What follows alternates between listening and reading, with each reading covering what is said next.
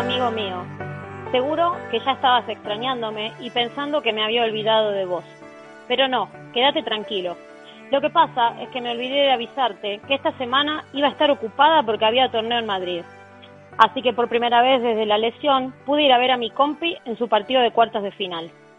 No te voy a negar que se me hizo súper extraño entrar en el pabellón por el acceso público, tener que correr la pista desde los pasillos del graderío y ver la acción desde la fría butaca plástica que me tocó. Igual, lo más raro de todo fue ver a Carola gritar un punto a menos de 20 metros y no poder estar a su lado chocándole la mano. Y sí, ¿qué te voy a contar? Que vos ya no sepas. Ya son 11 años jugando juntas y esas cosas se extrañan. Esta vez me tocó sufrirlo de afuera, pero tampoco está tan mal. Desde la grada se aprende mucho y todo se ve más fácil. Que si esa bola no era ahí, que cómo no ven un hueco que queda en la paralela, que hay que variar más las velocidades, y así podría estar toda la noche. Ahora entiendo a los críticos que abundan desde las redes sociales. Aunque pensando lo mejor, no, no los entiendo. Pero bueno, eso es harina de otro costal y no es de lo que quería hablarte hoy. Vamos a lo verdaderamente importante. La peli rodada en Madrid tuvo final feliz. Tantas veces escuchamos hablar de justicia divina en el deporte, que si el fútbol le debe una Champions a la Leti, que si un Mundial a Messi, o por qué no en este caso un título a Tello Chingoto. Pues el ángel de la justicia deportiva aterrizó en las rosas y el tan ansiado primer título de la pareja argentina llegó.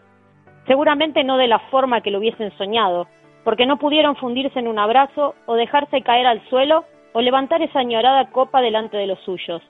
No hubo final por la lesión de Pablo Lima y por ende el trofeo se entregó sin la emoción de otros días. Sin embargo, para el gato y el ratón solo importaba una cosa, su día había llegado, porque ellos ya habían ganado su final el sábado, maniatando a los números uno del mundo con una autoridad abrumadora. El ratón jugó como si fuese la hormiga atómica, usando cada milímetro de pista con inteligencia y celeridad. A su lado, más que gato, tuvo un león, que supo esperar agazapado cada oportunidad de dar sus zarpazos en los momentos indicados. Sabían que para eliminar a Ale y a Juan tenían que jugar perfecto, y así lo hicieron. Su triunfo fue esa clase de triunfos de los que casi todo el mundo se alegra. Y digo casi, porque siempre hay algún contra dando vueltas. En estos tiempos convulsos y difíciles que vive el padre profesional, su victoria parece llegar en el momento indicado para reivindicar la importancia de la palabra equipo. Porque no sé si sabes, querido diario, que Fede y Juan iniciaron su andadura juntos hace ya cinco años. Fueron la pareja revelación en sus inicios, pero como en toda carrera, aparecieron los nubarrones de tormenta. Los resultados dejaron de llegar y perdieron el papel de pareja de moda. Los envolvieron los rumores de cambios y les llovieron ofertas de nuevos compañeros, algunos de ellos muy top. Pero ellos no cedieron, no cayeron en la fácil, apostaron todo al gato y al ratón, fijaron el rumbo y mantuvieron firme el timón. Es cierto que de su zona de confort salieron y optaron por cambiar al capitán del barco pero mantuvieron a los actores protagonistas del guion, ellos mismos.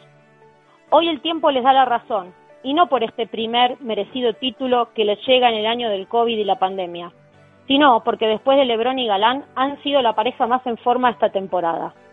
En sus declaraciones post-triunfo compararon su relación deportiva con un matrimonio, y creo humildemente que no se equivocaron, porque para construir un gran equipo hay que entregarse, pelear codo a codo, ser fiel en las alegrías y en las penas, en la salud y en la enfermedad, mantener la humildad y dejar el ego de lado. Tello y Chingoto renovaron sus votos deportivos el domingo en Madrid. Son la esperanza de los románticos que, como yo, aún creemos en los proyectos a largo plazo. Salud y que vivan los novios.